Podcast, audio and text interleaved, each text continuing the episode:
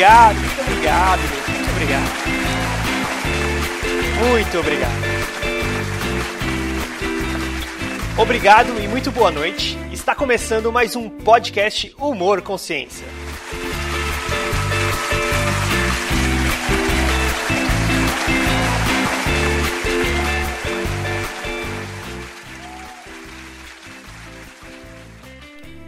O ouvinte Dominique Publique me mandou algumas piadas sobre iconografia e eu vou ler agora para vocês. Qual é o maior pesadelo de um iconógrafo? Negociar com herdeiros. Qual é o maior sonho do iconógrafo? Negociar obra em domínio público. ah, negociar, essa foi boa. Só os fortes entenderão. Na Bíblia Sagrada da Iconografia, o primeiro mandamento é: Não usarás em seu livro imagens das obras de Romero Brito. que maldade! brincadeira, Romerão, brincadeira. Segue o registro de uma conversa entre um iconógrafo e um editor de livro de física. Pergunta o editor: E aí, conseguiu fazer a pesquisa da foto que eu pedi? Responde o iconógrafo. Então, editor, fotos do momento do Big Bang não tem.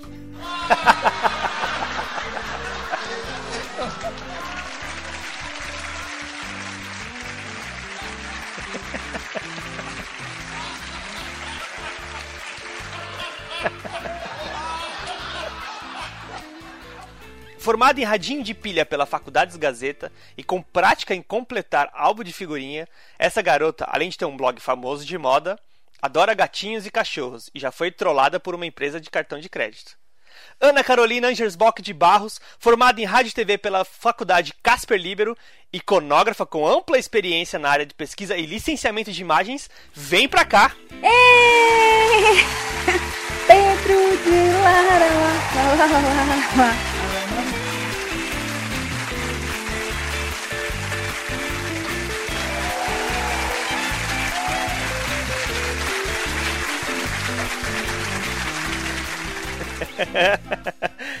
e aí, Carol, tudo bem? Tudo, e você? Opa! Muito obrigado por comparecer ao nosso programa ultra mega famoso da internet. Imagina, o prazer é meu. Beleza, então você sabe como é que funciona esse talk show? Não.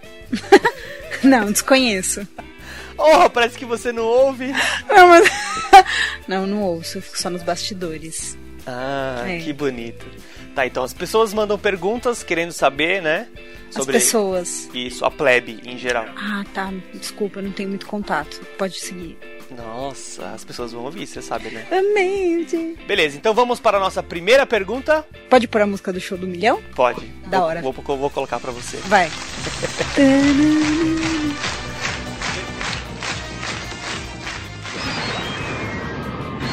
Pergunta de número 1 um, da senhorita Patrícia Nakata. Ah, lá vem. O que que faz um iconógrafo? Ah, ficar no YouTube o dia inteiro, blog, e aí quando algum editor chega na mesa, a gente minimiza tudo muito rápido, abre uma pauta, né? Porque daí o editor não sabe o que a gente tá fazendo e faz uma cara do tipo, querido, você tá me incomodando, se você pudesse ser um pouco mais rápido, você me ajuda. É, assim, basicamente é isso. Tá, só. só pra isso... deixar claro, calma. Não sei se as pessoas sabem o que é o iconógrafo ou o que faz o iconógrafo, tá. mas quero deixar claro aqui que nós não estamos falando da iconografia que estuda a origem e a formação das imagens. Estamos falando da iconografia da área editorial, Exato. do mercado editorial. Exato. O qual você, senhorita Ana Carolina, faz parte, não é verdade? Muito bem, exato. Além de ver o YouTube e disfarçar quando um editor chega perto, o que que o iconógrafo faz? Nós fazemos a pesquisa e o licenciamento das imagens que entram nos materiais. Ah, é? Pesquisa, então, por exemplo, né, explicando beabá um livro está sendo feito e ele precisa de algumas imagens para deixar o livro mais rico, para ajudar a ilustrar o, o, conteúdo. Então os editores fazem uma pauta solicitando essas imagens, né, com, com base no texto que eles têm, e eles passam esses pedidos para a gente. Ah, é? A gente ou faz internamente ou passa para um pesquisador fora. e ele busca essas imagens em bancos, museus, acervos, bibliotecas, enfim, qualquer lugar da internet que tenha a imagem que, que foi solicitada. Aí a gente faz o licenciamento, né? Se houver necessidade, tenta pegar todas as informações, o crédito correto da imagem, legenda, a imagem no maior tamanho possível, numa qualidade boa, se for obra de arte sem nenhuma alteração enfim, cada editora acho que faz de uma forma, né, para liberar isso para os outros departamentos, para arte, para o birô. É, é, basicamente isso. Aí, claro, a gente continua a fase do pagamento, de autorização, de fazer contrato, mas basicamente é esse o nosso trabalho. A gente libera as imagens que são pedidas, a gente faz o licenciamento das fotos. Então, pera aí, você é a pessoa que chama alguém para pesquisar a imagem? Na maioria das vezes, sim. Ué? É porque é um volume muito grande. 50 fotos num capítulo. E assim, eu trabalho com os materiais de matemática e física. Livros didáticos. Livros didáticos. É porque tem iconógrafo que trabalha com revista, com revista de carro, revista Sim, de moda. Sim, livros paradidáticos também. Então, mas ó, no meu caso, eu trabalho com didáticos com segmento de matemática e física. Sim eu atendo tudo o que é tudo que é desse segmento na editora. Então, assim, são quase todas as coleções, porque trabalho eu e mais uma menina. Agora imagina, se um capítulo de um livro de uma coleção tem 50 imagens. E assim, os prazos são muito curtos. Não dá para pesquisar interna, é muito muito complicado. A gente passa para vários pesquisadores fora, vários freelas, porque não dá. Lá a gente fica mais para complementar a pesquisa mesmo a gente sempre dá uma olhadinha, né? Porque às vezes a gente sabe algum outro lugar diferente. Ah, enfim, sempre quando complementa, né? Uma pessoa complementa a pesquisa da outra, geralmente sempre aparece uma coisinha diferente, né? Na forma de buscar e tal. Mas a gente fica mais com essa parte, ou alguma coisa muito urgente. Então, por exemplo, nossa, caiu uma imagem agora, preciso de uma outra para colocar no lugar. Ah, tudo bem, eu faço aqui rapidinho. Mas o grosso mesmo não dá para fazer lá não. E quando a gente, quando você fala de imagem, geralmente é foto. Sim, assim, quando é ilustração, geralmente é a arte que cuida disso. É uma outra área. É uma outra área. Mas, como alguns bancos têm vetor de imagem, às vezes quando a arte precisa de algum vetorzinho, só para fazer uma gracinha, compor uma arte bonitinha na, na página, a gente libera também. Mas o geral é foto, imagem, uhum. obra de arte. Tem produção também de foto? Tem muita produção de foto. Principalmente quando a coisa é muito específica. Tipo, foto do momento do Big Bang. É, olha, é, tem que ver, tem, já pediram. Fala então, querido, não, não tem, na verdade, assim, não tá tendo, né? Tipo, ai, quero foto de dinossauros. Fala, poxa, difícil, né? Aí você pega e manda uma ilustração, né? Que é o que tem. Aí fala assim, nossa, mas eu queria uma foto. Você fala, poxa, mas aí você me prejudica, né? Ou descoberta do Brasil.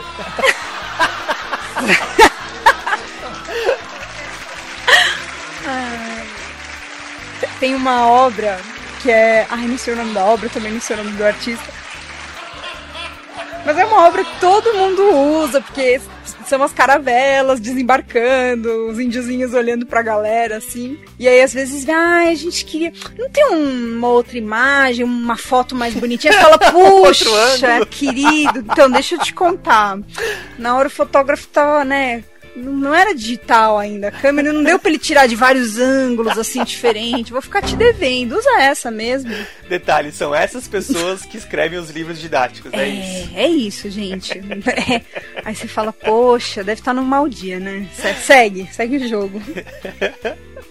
Bom, eu espero que a senhorita Patrícia Nakata, mais conhecida como Pati, é. tenha gostado da sua resposta. Beijo, Pati! Vamos para a próxima pergunta? Vamos!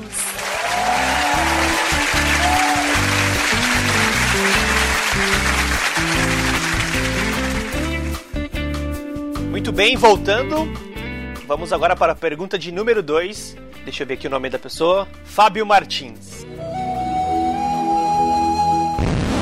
Ixi, lá vem. É. ah, parece que a gente já respondeu mais ou menos na primeira pergunta. Quem escolhe e quem faz a pesquisa de imagem? Olha, no meu primeiro trabalho nessa área, a gente recebia a pauta do editor de texto, nós fazíamos a pesquisa e nós escolhíamos a imagem. Então a gente já passava uma imagem só, como se fosse a imagem final para entrar no livro. Se por acaso, depois que, sei lá, da primeira prova, o editor não gostasse, a gente fazia uma nova pesquisa, mas era muito raro. Nós que, que escolhíamos a imagem. Agora, né, no trabalho atual, o pesquisador faz a pesquisa fora mas a gente sempre dá uma decupada no, na pauta antes de passar e sempre dá uma complementadinha.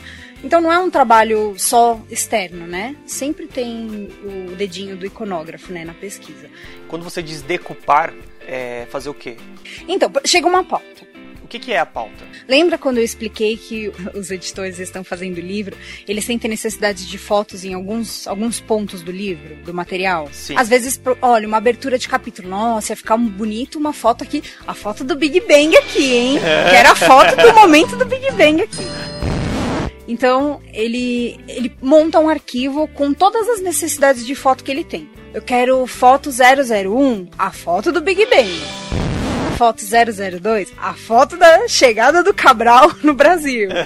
Então, isso é a pauta. É um documento que ele monta pedindo todas as imagens que ele precisa para aquele capítulo. Ah, isso é beleza. a pauta. Tá. Entendi. Quando a gente recebe essa pauta, a gente dá uma decupadinha nela, só para ver se tem alguma coisa que possa ser resolvida antes de, de ser passado para o pesquisador.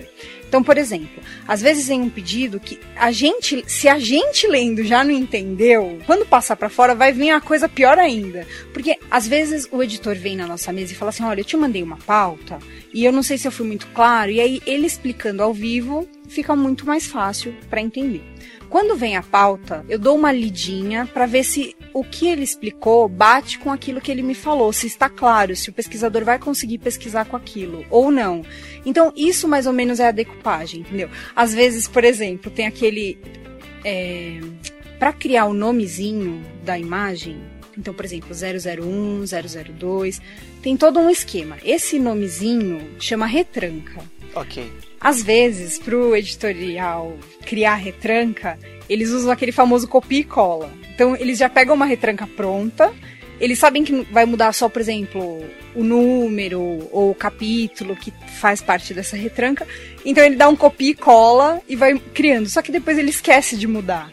Então a gente faz aquela decupagem para falar, olha, veio retranca repetida, olha, isso aqui não tá certo. Então, ah, entendi. É isso essa retranca aí é uma padronização do lugar onde você trabalha. Exatamente. Você já chegou a trabalhar em outros lugares que tinham uma definição diferente, um padrão diferente? Então, quase todo lugar tem uma definição diferente, mas serve para a mesma coisa. Então, sempre vai ter um nomezinho. Entendi. É muito difícil você liberar a foto com o nome do arquivo mesmo. Por exemplo, às vezes a gente baixa a imagem do Creative Commons que tá no Flickr. E aí o dono da foto, o fotógrafo do Flickr, colocou o nome do arquivo como bumbum de bebê.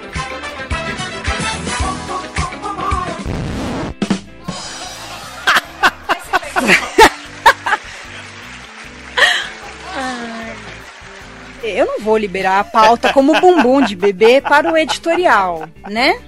Até porque a arte precisa dessa retranca, porque quando eles estão mexendo no material, ficam os buracos onde vão entrar as imagens. E nesse buraco já vem a indicação. O próprio editor de texto escreve: olha, a foto 001 que eu pedi lá na pauta para iconografia vai entrar aqui. Então, a partir da retranca, todo mundo sabe onde aquela imagem vai entrar, como aquela imagem vai ah, ficar, entendi. entendeu?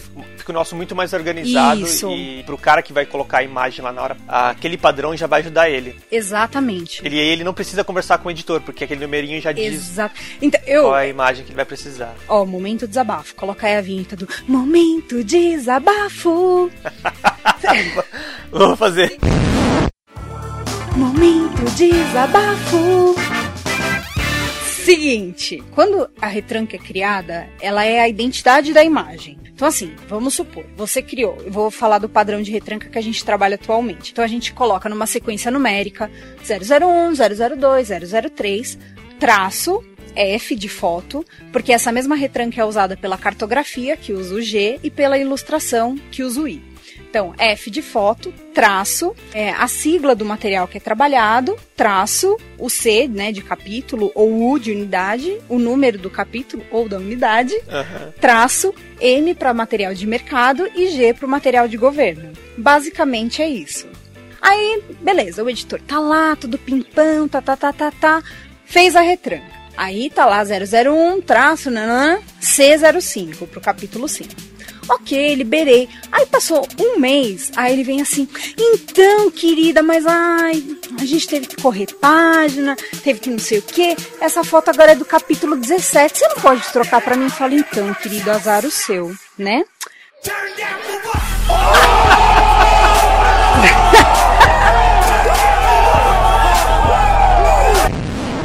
Você faz isso? Ah, eu fa falo, gente, não dá pra mudar. Liberou, liberou. Até o momento da liberação da imagem, enquanto ela ainda tá em pesquisa e tal, não tem problema. Dá pra mudar a retranca porque, vamos dizer assim, não ficou nada oficial, entendeu? Veio pra mim, mas eu. É como se eu não tivesse registrado ainda. Eu não liberei a imagem pra arte. Aham. Então, assim, veio pra mim, dá pra eu dar um gato antes de liberar. Agora, depois que eu liberei, não. Esquece, querido. É que Mas- nem no cartório. Ai, gostava de Jorge na época que nasceu. Ai, pensei bem, agora quero Marcos. Então, querido, não quer.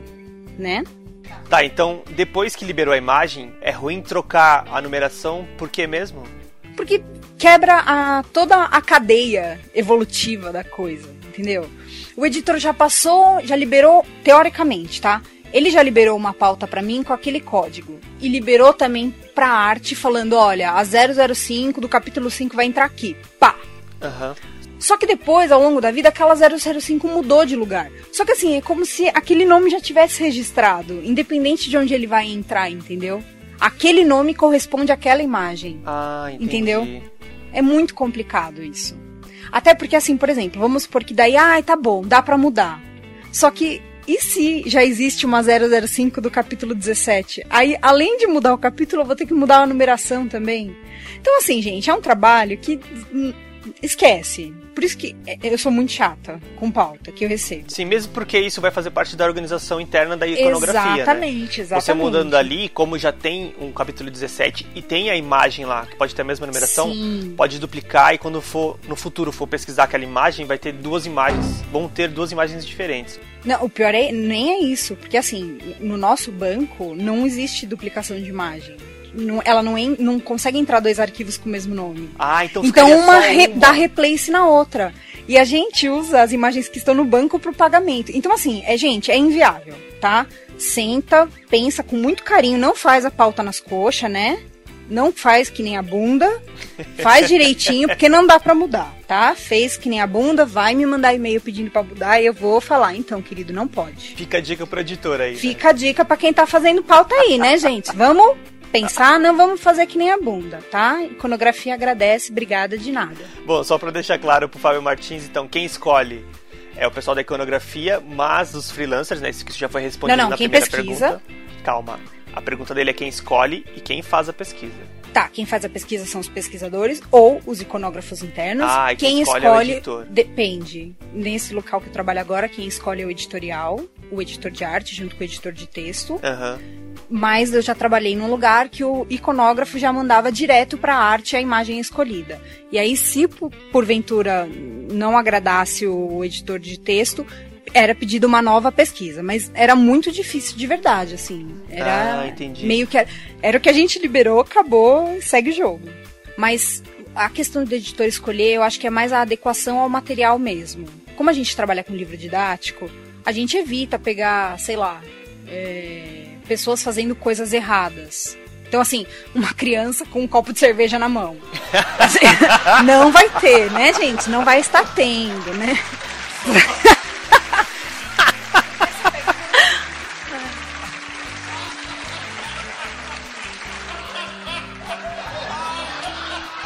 Bom, eu espero que o nosso ouvinte assíduo Fábio Martins, vulgo Bolívia Feelings. boliviana, tenha gostado da sua resposta. Ah, eu também. Vamos para a próxima pergunta? Vamos.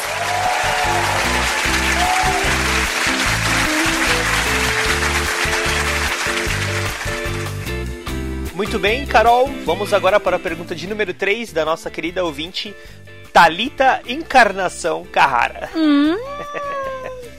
Siga. Ela quer saber como é que funcionam os direitos autorais de uma imagem. Tá. É, direito autoral é diferente de direito patrimonial. Vamos começar por aí. Então, assim, é, eu tiro uma foto, essa imagem é minha, esse é o meu direito autoral. Tá. Mas, é, às vezes eu fiz essa foto como uma encomenda para uma empresa.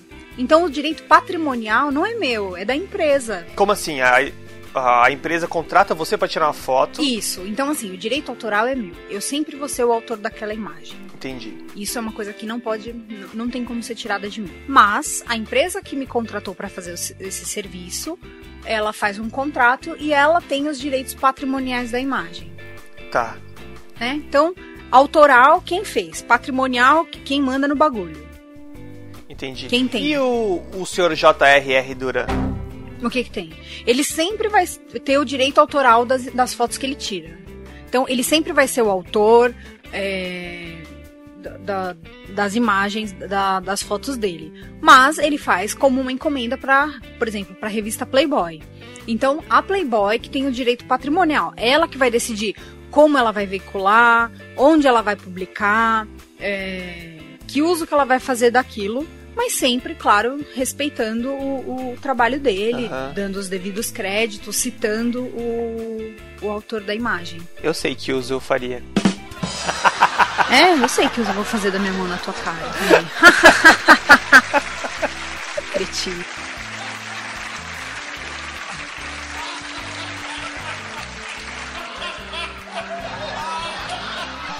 Peraí, mas o J.R. Duran, Hum, né, ele tira foto da menina pelada, da hora lá. tá. A foto é dele. A foto é de... Os direitos, quer dizer, os direitos autorais são dele. Sim, são dele. Mas o direito patrimonial, pa- patrimonial é da revista Playboy. Exato. E a mulher que participou da foto ali? Ela não tem nenhum direito É daquela direitos foto? de imagem.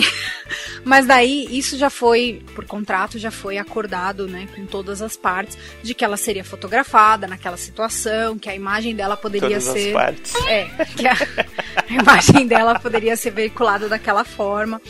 Tanto que, assim, é, lógico, tem o interesse da Playboy também de não ficar divulgando isso em qualquer lugar. Tá. Mas tem também pra proteger a, a pessoa que é fotografada, né?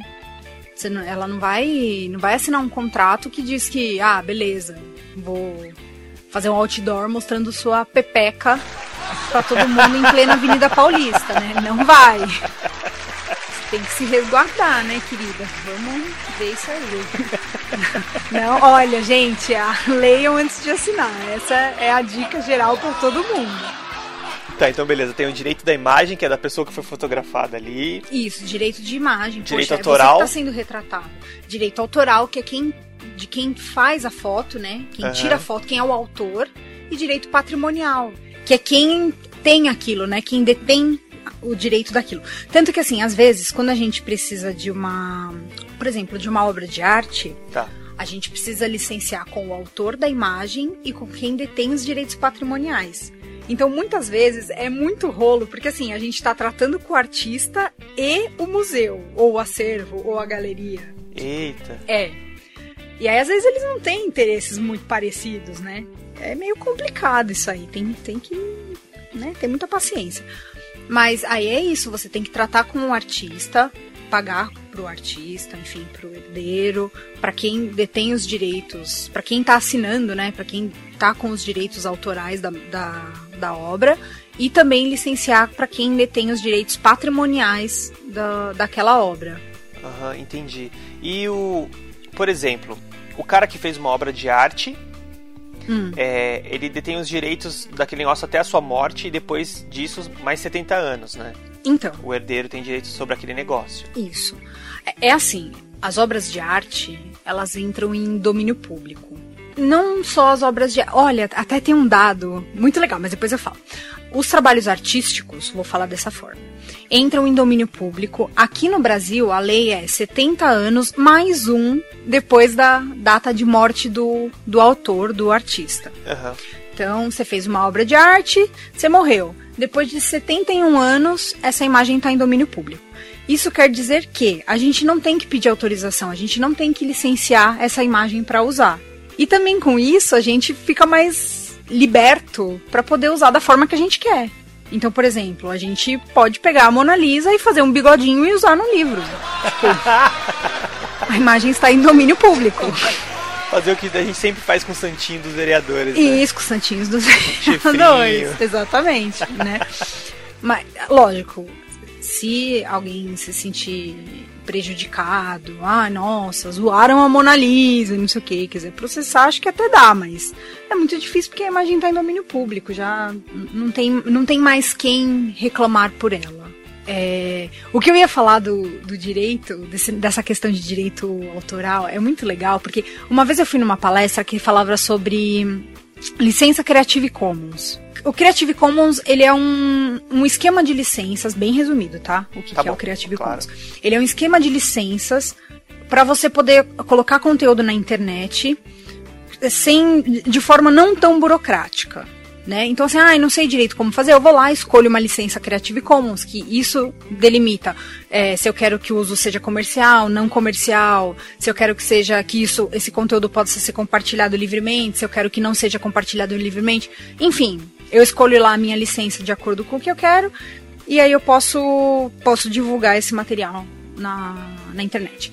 Enfim, eu fui numa palestra, né, que falava sobre Creative Commons, e aí o, o, palestrante estava comentando que essa data de 70 anos de morte mais um É. tem sido prorrogada ao longo do, do tempo por conta da Disney.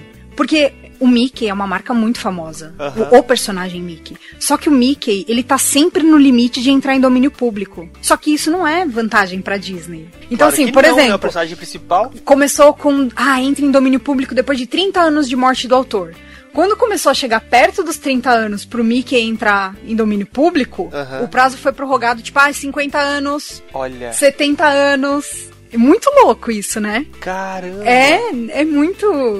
É pra, pra ver, né, gente, como o dinheiro faz milagres, né? Mudanças na lei. Ah, a patente da, da Coca-Cola também é a mesma coisa, né? Eu nem sei como é que funciona. é, então, patente da, já da não, fórmula. não manjo muito como é que é. Mas esse do Mickey eu achei muito legal, muito legal mesmo. E assim, cada país tem uma lei de direito autoral, né? Parece que a brasileira acho que segue os mesmos da, da americana, que é essa dos 70, mais um ano da morte do, do autor. É, o autor do, do Mickey foi o Walt Disney. Sim, Walt Disney. O Walt Disney. Walt Disney pros íntimos.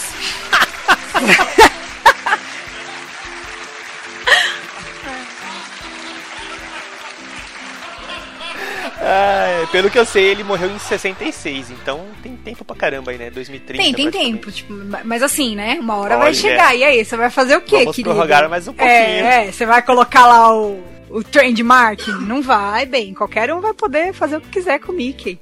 Ah, uma coisa interessante que você falou da licença Creative Commons Hum. é porque, assim, eu, eu mesmo, eu, William, quando ouvi falar de Creative Commons, eu achei que, achava que era tudo de graça, posso fazer o que eu quiser com qualquer Não. coisa que esteja com a licença Creative Commons. Não. Só que existe uma regrinha, né? Existe. Dentro da, da Creative Commons tem algumas letrinhas lá que, que diz o que cada licença Exatamente. significa, né? Às vezes é grátis, mas você não pode fazer o que você quiser. Exatamente. E é por isso que, assim, é, é muito complicado quem manja dos Paranauê de, de Creative Commons. No, no primeiro lugar que eu trabalhei, como a gente não podia pagar imagem, a gente só usava imagens ou de domínio público ou com Creative Commons. E aí a gente tinha que ler muito sobre Creative Commons para saber o. E aí, eu vou poder usar isso? Eu vou poder compartilhar? Ai, mas aí o editor de arte quer tirar o fundo dessa imagem, quer deixar só o objeto. E aí, eu vou poder modificar? Não vou? Nossa, é, é muito complicado, mas é, ao mesmo tempo é muito legal. E é um facilitador, porque, poxa, Sim, você tem você um- quer um colocar lado- o conteúdo. É, você quer Aham. colocar o conteúdo para as pessoas verem. Só que, ai, vou ficar colocando, tipo, copyright, ficar, tipo, preocupado quem está compartilhando e como está compartilhando e se está dando os devidos créditos. Pô, compartilha aí, coloca lá uma licença Creative Commons que se adequa ao que você quer e um beijo, querido. É, uma outra filosofia, né? Copyright, como o próprio nome já diz, né? Os direitos, né, da cópia, ou, É. ou eu quero o meu din-din, se você for usar. É. E tem o copyleft, né, que é esse Creative Commons, né, que é o oposto, a filosofia contrária, né? Tem alguns que eles, no, no geral, não, não é pra receber, mas tem alguns que eles fazem, por exemplo, eles colocam o conteúdo com a licença não comercial. Então, olha, esta foto está aqui, só que ele tá com Creative Commons não commercial lá. E aí, por exemplo, se alguém quiser fazer uso dessa imagem com uso comercial, entre em contato comigo que aí a gente se resolve, faz um outro tipo de contrato.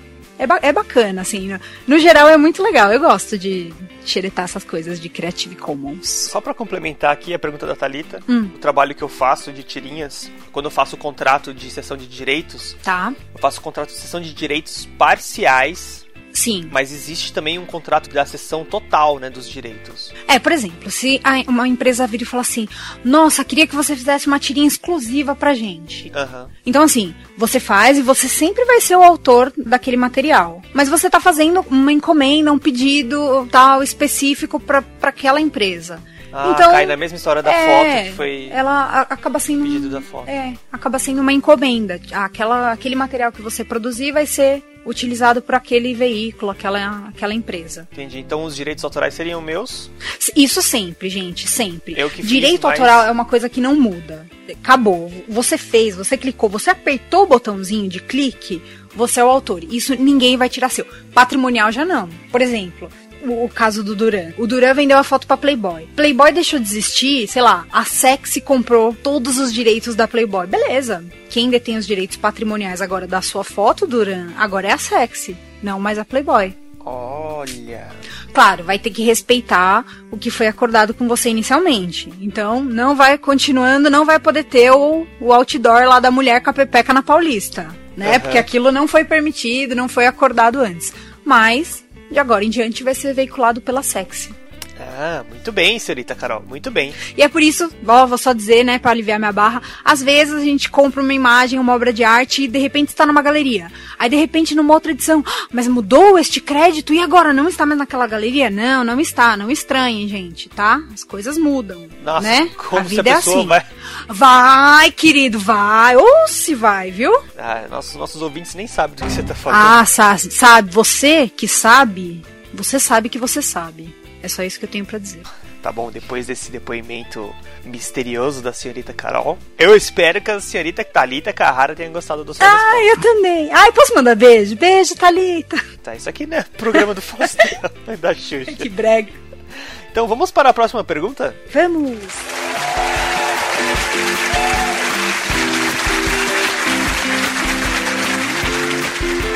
Muito bem, voltando. Vamos agora para a pergunta de número 4 do nosso ouvinte, Fábio Piscotti. Ele quer saber, senhorita Carol, hum. qual é o principal aspecto na escolha de uma imagem? Financeiro, qualidade, cultural ou raridade? Então, depende, depende, é aquilo que eu falei, depende do material. No primeiro lugar que eu trabalhei, que a gente mesmo selecionava foto, a gente não podia comprar imagem de agência. Tá. Então, todas as imagens eram free. E às vezes não tinha assim uma mega qualidade, porque era o que tinha disponível, né? Então não dava muito para prezar pela qualidade. Mas depende do material, né? Geralmente, lógico, a gente tenta pegar uma foto que seja didaticamente adequada, que seja muito bonita. Então, assim, tenham cores bonitas, tudo bem bacana. A não ser que seja uma foto que precise mostrar mesmo realidade. Então, sei lá, estamos falando de terremoto. Uhum é muito difícil você ter uma foto muito bonita, né, do, de um lugar que foi devastado por um terremoto. Então. Entendi. Mas, por exemplo, você trabalha numa empresa. Tá. Então, pagar barato por uma foto é, é praticamente um, uma regrinha, não é? Então, olha, vou ser muito sincero. A partir do momento que a escolha da foto é do editor, eu passo para ele todas as opções. Então, por exemplo, veio um pedido: foto de um abacaxi.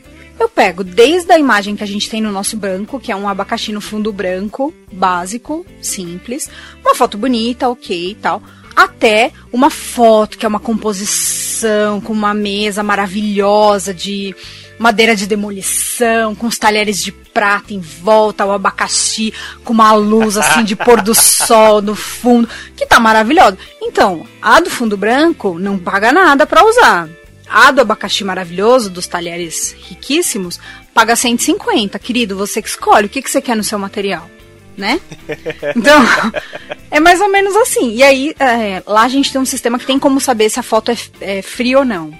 Então, assim, a partir do momento que ele sabe, se escolheu o abacaxi da mesa, é porque sabe que está pagando pelo abacaxi. Então, não é mais problema meu. Ah, então o editor que se lasque com a Exatamente, parte financeira. o editor que se lasque com a parte financeira. Querido, tem free lá. Se você está preocupado, você escolhe fotos free. Se você não está preocupado, você. Tá. Pior ainda é quando manda fazer produção, né? porque aí porque... custa bem mais caro. Exatamente, porque daí é um abacaxi em cima de um colchão que custa 500 pau. Aí, querido, você não queria abacaxi em cima do colchão? Tá bom, então toma esse abacaxi em cima Quanto do colchão. custa mais ou menos uma, uma foto, o direito de uma foto? Uma foto padrão, assim, para um livro didático. Ai, é tão complicado, sabia? Porque a gente tem agências parceiras que cobram muito baratinho. Muito baratinho que eu digo assim, impresso e uso impresso e digital, tamanho ilimitado. Então, se a gente quiser usar página dupla, tudo bem, por 110 reais que é bem barato. Uhum. Poxa, por uma edição, impressa digital e tal.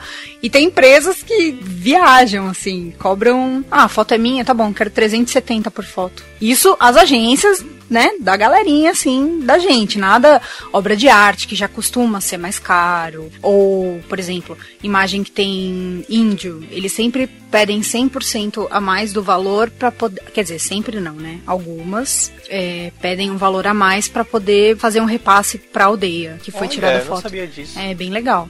Mas daí já é uma foto que custa mais caro naturalmente. Mas em livro de história tem que ter, né? Então. Sim, mas em livro de história é bom porque é, o começo da história já tá tudo em domínio público. O problema é os história atual, mas os história domínio público, opa, querido, só só veiaria, só coisa que não paga.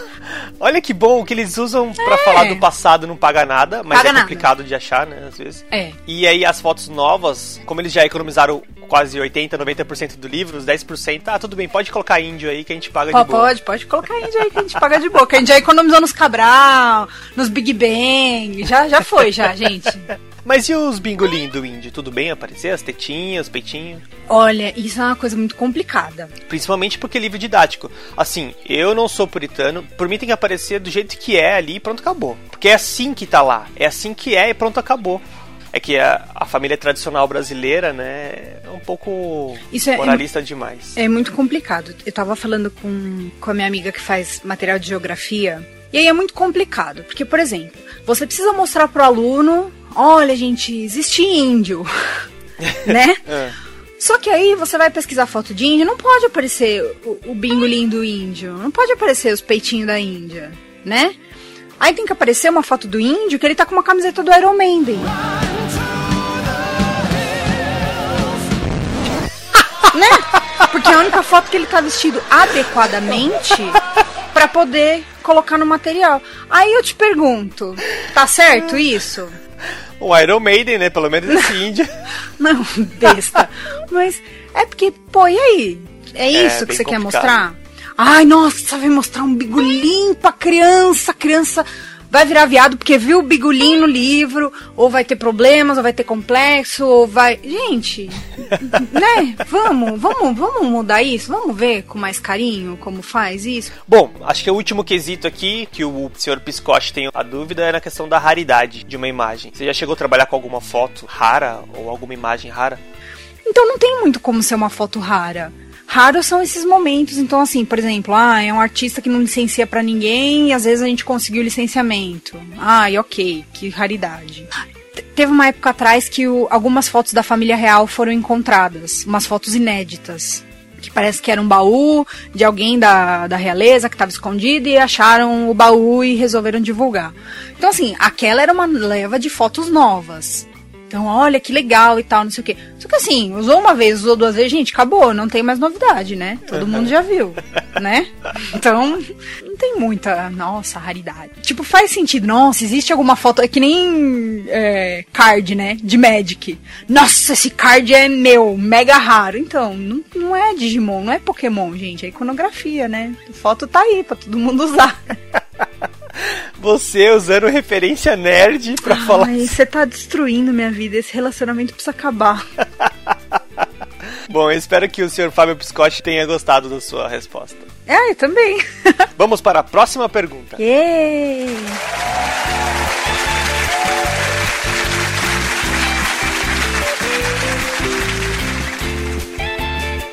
Muito bem, voltando e agora vamos para a pergunta de número 5, nossa última pergunta, que é da ouvinte Juliana Maestro. Ah, ainda bem que tô com fome. Vai. Ela pergunta a... a seguinte pergunta. É. Vai. Isso aí. Se alguém quiser trabalhar com isso, com iconografia, qual é o curso que ela deve fazer? E dá para começar sozinho? Tem um, eu vi um curso recente que uma pesquisadora que trabalha há muito tempo com isso tá dando de iconografia Eu acho que já até foi, mas eu acho que é bem capaz dela abrir novas turmas, alguma coisa assim. O nome dela é Mônica. E eu acho que lá ela explica o beabá de como faz pesquisa, de como funciona né, o, o mercado de pesquisa editorial, não sei se ela foca nisso, mas acho que sim. Não precisa ter nenhuma faculdade específica. Mas é lógico que se você tiver um, um curso, é, por exemplo, se você for trabalhar com material de biologia e você tiver feito biologia, vai te ajudar muito na parte de decupar as pautas, de saber se o que está vindo na pesquisa se adequa ao que foi pedido, né? Então, isso pode ajudar. Então, por exemplo, às vezes uma pessoa que fez história uhum. pode trabalhar com iconografia na parte de história, por que não? até melhor. Ele vai ser um iconógrafo que manja dos Paranauê. Acho mara. Puxa, pesquisa dá pra você fazer sozinho, mas assim, você precisa ter pelo menos uma base, uma noção do que você precisa procurar e aonde você precisa procurar. Então é sempre bom ter um alguém que te mostre meio que o, o caminho, assim. Mas depois dá para você fazer sozinho. Se entrar uma foto Vamos supor que exista um iconógrafo ali relaxado tá. que deixou passar uma imagem que não tem os direitos certinho ali simplesmente colocou no livro. Se essa pessoa vai lá e reclama, ó, oh, tem uma imagem minha aqui que vocês não me pagaram os direitos. Ele pode tirar o livro de circulação?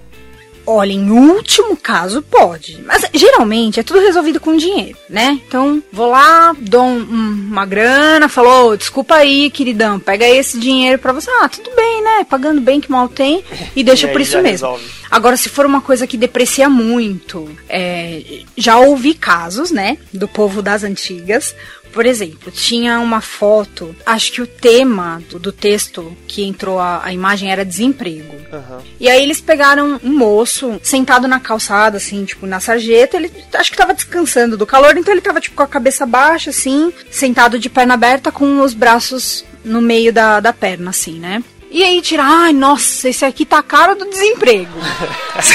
Vamos colocar essa foto que fechou aqui no desemprego. Beleza colocaram a droga da foto e tal. E aí, por uma casa do destino, aquela coisa, já estava escrito Mactube, alguém viu, avisou o cara e o cara se reconheceu, porque só o cara tinha o bendito do relógio que era herança de família. E o cara entrou com uma ação, provou que era ele, falou que estava errado, porque enfim, ele foi fotografado no momento que ele estava descansando do almoço, não tinha nada a ver com coisa de desemprego, e o livro foi retirado de Olha. circulação. E aí você vai falar o quê? É o direito do cara, o cara não gostou, era uma coisa depreciativa que não ia dar para resolver só com dinheiro e tiraram. É, é, gente, é isso. Histórias é muito né? complicado. Se a pessoa começar a trabalhar em coreografia, tem que ficar prestar atenção, muita atenção nesse tipo de coisa. Nesse né? tipo de coisa. Mas aquilo que você havia falado do curso, tá? Para fazer um curso, a pessoa pode vir de qualquer lugar para ser um iconógrafo. E para saber onde pesquisar, como liberar imagem. Qualquer pessoa pode entregar um currículo numa editora ou numa empresa que pesquisa imagens assim do nada? Olha, quando eu entrei para trabalhar na, no, no Biro, eu não, eu não, tinha conhecimento nenhum. Na verdade, eu estava fazendo um curso de design gráfico e aí eu acabei entrando de gaiato lá, não sabia nada da vida e me colocaram logo para trabalhar na iconografia. Então eu ajudava fazendo, vamos dizer assim, trabalhinhos mais burocráticos. E eu comecei a ficar de olho nas meninas que faziam pesquisa, como era esse negócio de fluxo de pauta, entrava a pauta com pedido. Poxa, elas entravam na internet, faziam pesquisa e de repente apareciam milhares. Tipo, elas precisavam de abacaxi, elas entravam nos lugares que apareciam milhares de abacaxis. Olha que incrível. Então, assim, entender isso já é meio caminho andado. Agora, foi o que eu te falei. Ter um conhecimento, às vezes a pessoa não precisa ter curso. Uhum. Tipo, ah, eu fiz um curso em Paris que me ensina a fazer iconografia. Não, até foi isso que eu falei, não tem muitos cursos por aí. É mais do boca a boca, do falar. Ai, quem te ensinou? Ai, tal. Ai, quanto tempo você trabalha na área? Tanto tempo. Ai, que livro você já fez? Fiz esses materiais. Eu acho que é muito mais da vivência do que de curso. E assim, a questão do, é, da formação, eu acho que quanto mais variado for, eu acho que até mais bacana, sabe? Por exemplo, para um grupo que trabalha com iconografia. Onde eu trabalho, tem pessoas que trabalham nas áreas específicas que elas atendem. Então, por exemplo, as meninas de história fizeram história, pessoal de geografia, mais ou menos, mas fez geografia, pessoal que atende ciências fez biologia. Uhum. E aí eu fiz rádio e TV, atendo o, o, pessoal de matemática e física, mas aí, né, sempre tem o pessoalzinho parceiro do tipo, gente, vem aqui, me explica uma coisa, né? É, precisa aparecer uma pilha aqui, é isso que eu entendi? Porque não, não sei o que, que é isso. Porque, gente, não lembro. Aham. Mas eu acho que isso nessa parte nem, nem faz tanta diferença. Tem duas jornalistas, uma que fez publicidade. Só que elas chegaram na editora e e deram um currículo pra trabalhar em iconografia assim do nada ou elas já trabalhavam antes com iconografia? Geralmente, quem começa assim, pra trabalhar interno, provavelmente a pessoa já fazia pesquisa. Que eu acho que é, vamos dizer assim, você não precisa focar tanto na parte burocrática. Quando a gente recebe a pesquisa do pesquisador, a gente depois tem que ir lá, tem que fazer o contrato, tem que ver o pagamento, tem que fazer a liberação da imagem. Então, a pesquisa, não que é mais fácil, mas assim, é um caminho mais, mais rápido, sabe? Você chega, você recebeu a pesquisa, você faz a pesquisa e libera. Mas então não existe um curso específico, Não. né?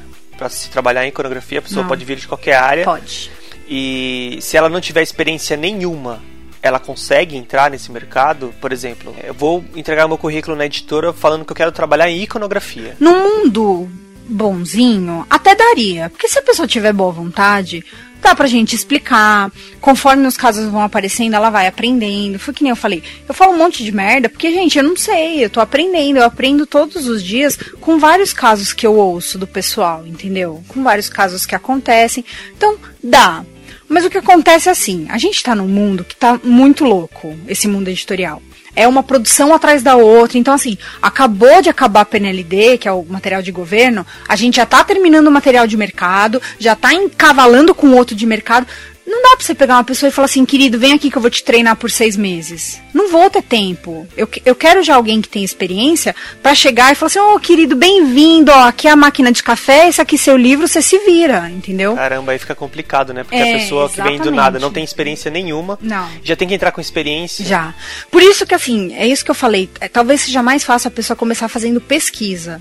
Porque daí ela começa conhecendo os bancos, onde procurar cada tipo de imagem. Então, por exemplo, se eu vou procurar só uma bola ilustrativa, eu vou procurar na Shutterstock, que é uma imagem ilustrativa, às vezes está em vetor, fundo branco, sussa, ok. Ah, não, eu preciso de uma foto da seleção brasileira. Eu não vou procurar na Shutter porque não vai ter. Além disso, o pesquisador que é iniciante, ele teria de ter pelo menos um conhecimento de qual banco ele vai Isso. pesquisar aquela imagem. Então, mas isso, quem pode ajudar é a pessoa que vai dar o treinamento. Eu não sei como é o curso, mas talvez no curso isso seja passado. Fala, olha, esse banco tem esse perfil, esse banco tem esse perfil. Pera aí, que curso? O, o curso que eu comentei que a, que a Mônica tava dando. Ah, existe alguma coisa na internet que a pessoa pode aprender? Ai, nunca vi. Você não. podia fazer um tutorial pra gente, né? Ai, não. Como gente. fazer pesquisa. E... Não, porque uma vez eu já fui ensinar duas pessoas, me ensinar mais ou menos, né? A pessoa falou, ah, me ajuda, né? Queria começar a pesquisar. Eu fiz, ah, tá bom, senta aqui que eu vou te mostrar como é fácil. Gente, só que daí você começa a falar tanto. Porque não existe aquela verdade absoluta, que é de novo o que eu falei, entendeu? Então, por exemplo, falar, ai, foto de bola é aqui. Puta, mas não é, porque às vezes não dá, não é aquilo que precisa e não é aquele lugar. Então tudo é muito relativo, ai, tudo é muito saco. Bom, tá aí, Juliana Maestro, a, a resposta para a sua pergunta. Espero que você tenha gostado. Agora, para finalizar o programa, vamos para o bate-bola. Vamos! Eu sou animadinha, né?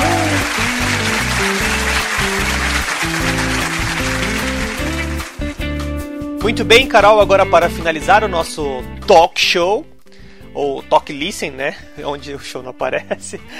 É, vamos fazer um bate-bola, um joguinho rápido. Tá, adoro. Ah, adorava quando tinha o programa da Xuxa, ela fazia isso depois das entrevistas. Uma palavra. Isso. Um animal. Deus é. Ah, adorava.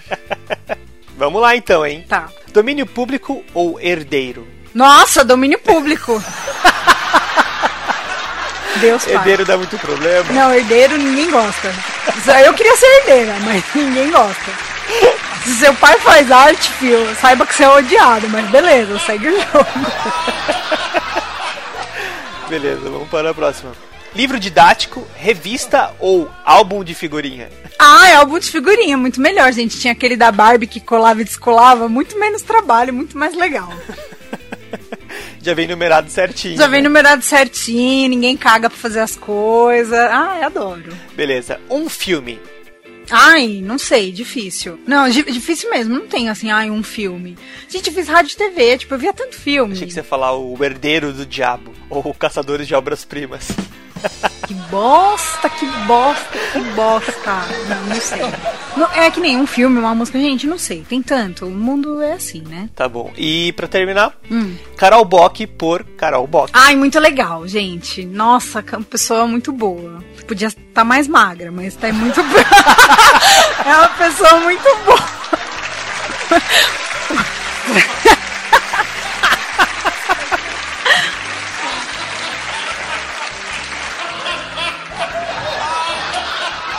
Quer falar do seu blog antes de Quero falar, gente, queria aproveitar a oportunidade. Obrigada, viu, William, querido, pra divulgar meu blog, tá? É muito mais com menos.com.br.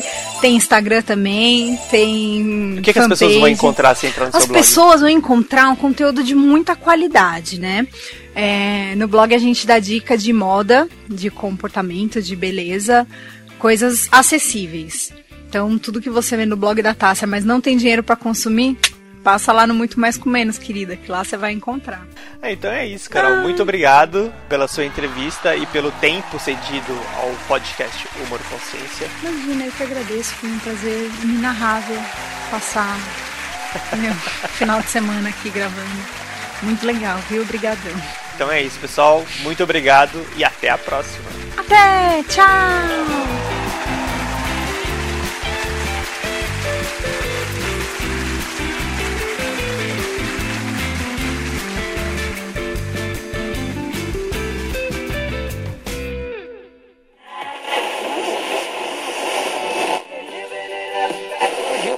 released from in the morning.